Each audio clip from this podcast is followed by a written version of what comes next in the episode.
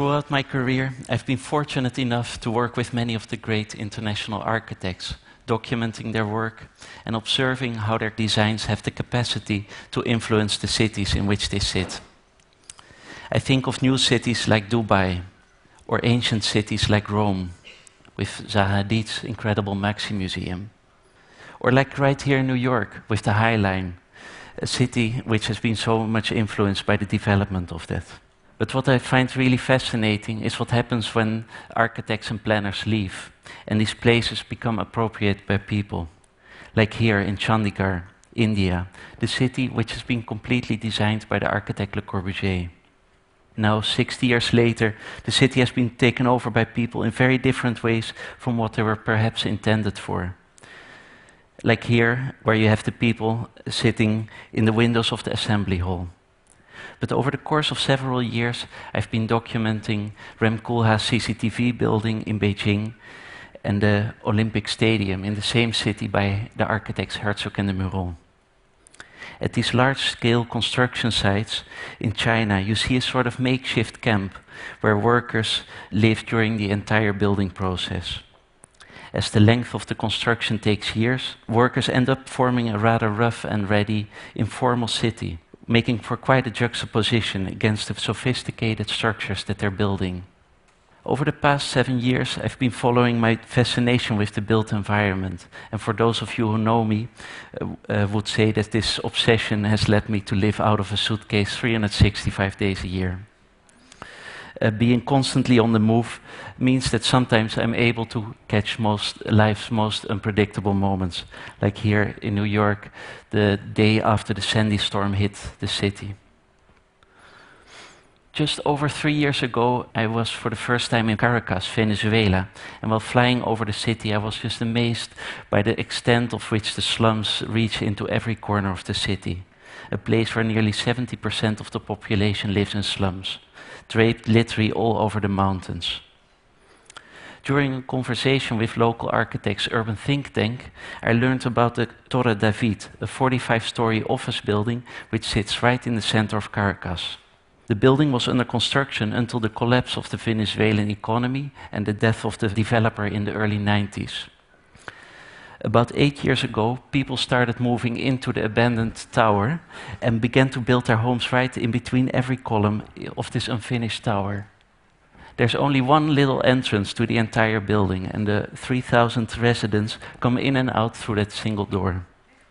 Together, the inhabitants created public spaces and designed them to feel more like a home and less uh, like an unfinished tower. In the lobby, they painted the walls and planted trees. Uh, they also made a basketball court. But when you look up closely, you see massive holes where elevators and services would have ran through. Within the tower, people have come up with all sorts of solutions in response to the various needs which arise from living in an unfinished tower. With no elevators, the tower is like a 45 story walk up designed in, in, very specific ways by this group of people who haven't had any education in architecture or design. And with each inhabitant finding their own unique way of coming by, the, this tower becomes like a living city, a place which is alive with micro economies and small businesses. The inventive inhabitants, for instance, find opportunities in the most unexpected cases, like the adjacent parking garage, which has been reclaimed as a taxi route to shuttle the inhabitants up through the ramps in order to shorten the hike up to the apartments. a walk through the tower reveals how residents have figured out how to create walls, how to make an airflow, how to create transparency, a circulation throughout the tower essentially creating a home that's completely adapted to the conditions of the site. When a new inhabitants move into the tower, they already have a roof over their head. So they just typically mark the space with a few curtains or sheets. Slowly, from found materials, walls rise, and people create their space out of any found objects or materials. It's remarkable to see the design decisions that they're making. Like when everything is made out of red bricks, some residents will cover that red brick with another layer of red brick patterned wallpaper, just to make it a kind of clean finish. The inhabitants literally built up these homes with their own hands, and this labor of love instills a great sense of pride in many families living in this tower.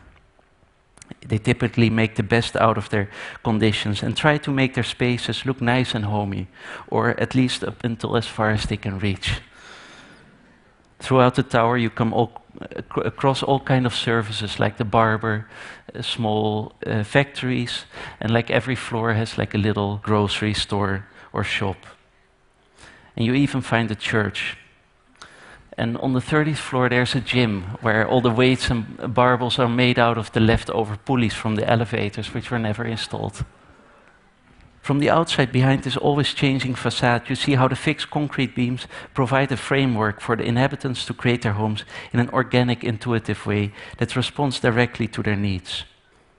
Let's go now to Africa, to Nigeria, to a community called Makoko, a slum where 150,000 people live just meters above the Lagos Lagoon.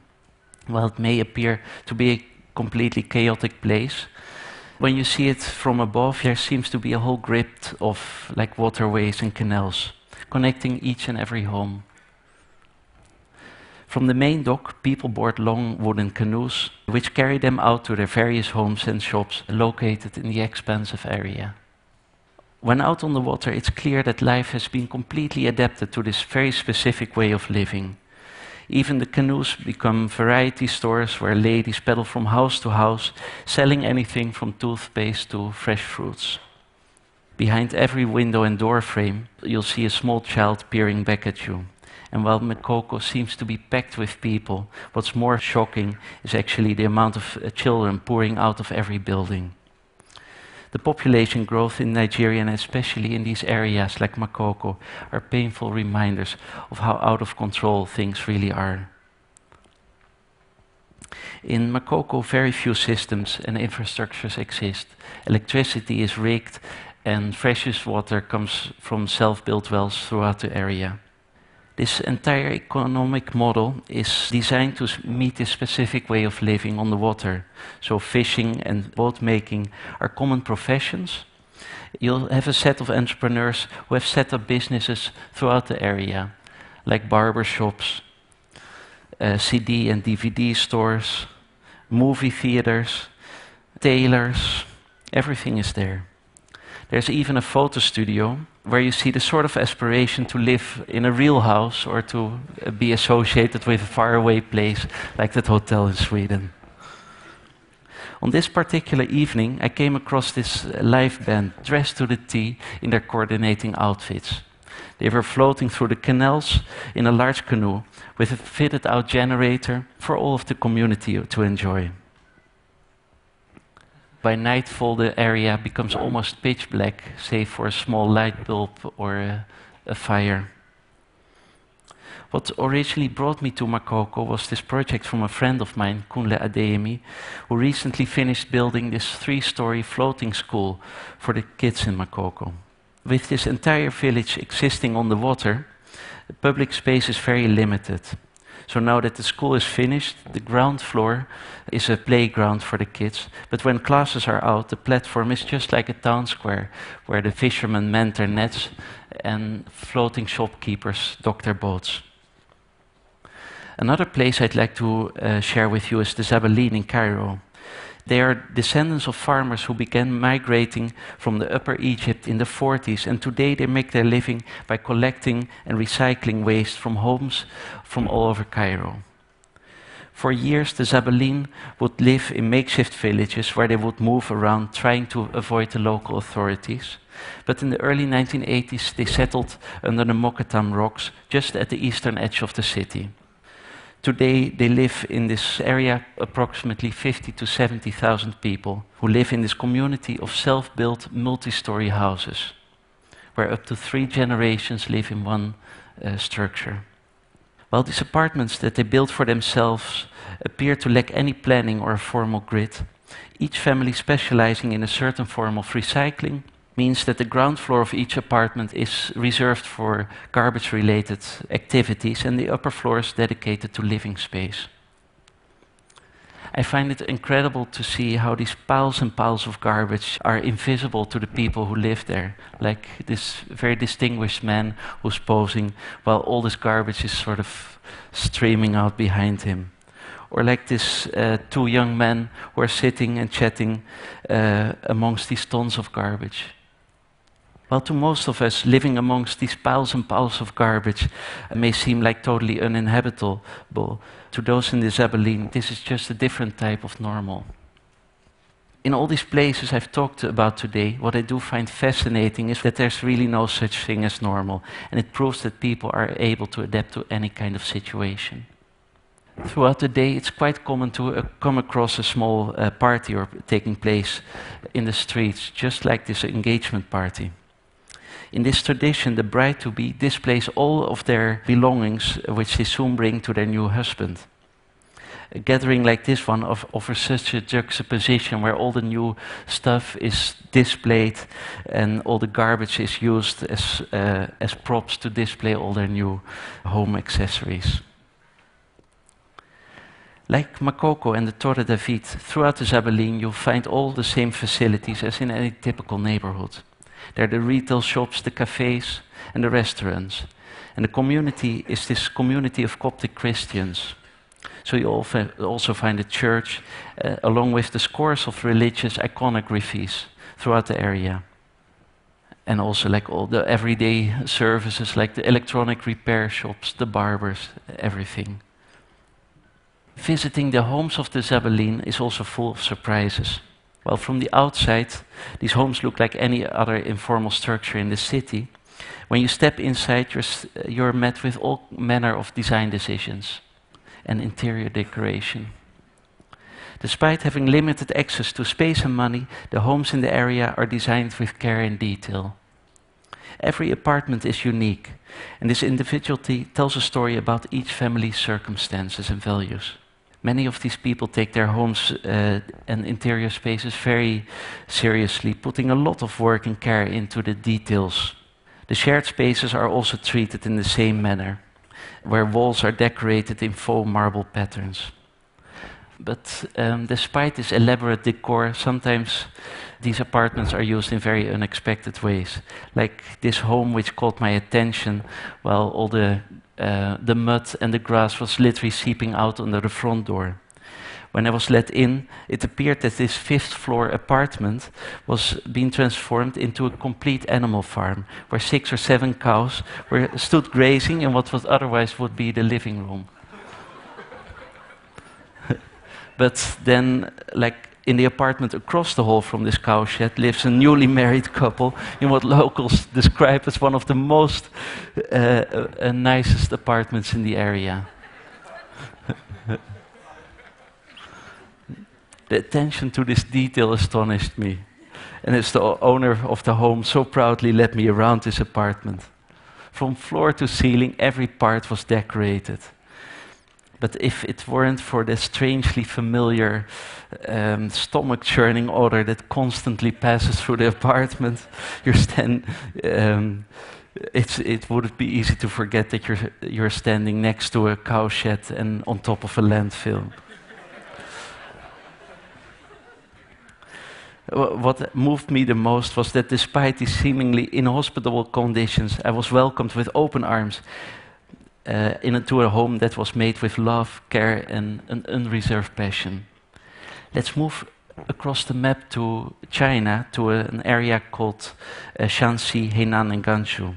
In a region famous for the soft, porous, loess plateau soil, there lived until recently an estimated 40 million people in these houses underground. These dwellings are called the Yaodongs. Through this architecture by subtraction, these yaodongs are built literally inside of the soil. In these villages, you see an entirely altered landscape, and hidden behind these mounds of dirt are these square rectangular uh, houses which sit seven meters below the ground.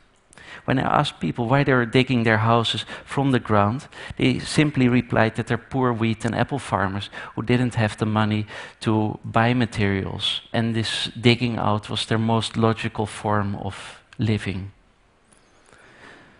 From Makoko to Zabaleen, these communities have approached the tasks of planning, design, and management of their communities and neighborhoods in ways that respond specifically to their environment and circumstances, created by these very people who live, work, and play in, their, in these particular spaces.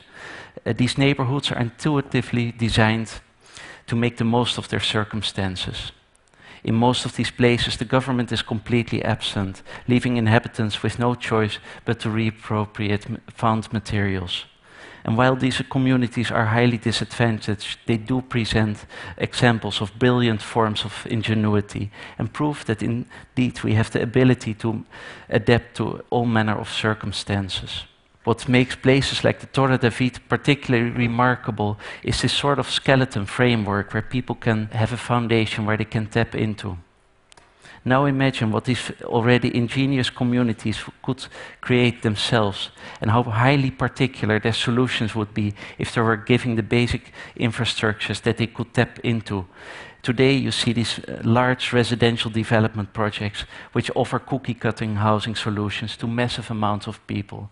From China to Brazil, these projects attempt to provide as many houses as possible, but they're completely generic and simply do not work as an answer to the individual needs of the people. I would like to end with a quote from a friend of mine and a source of inspiration, Zita Cobb, the founder of the wonderful Shorefast Foundation based out of Fogo Island, Newfoundland. She says that there's this plague of sameness which is killing the human joy, and I couldn't agree with her more. Thank you.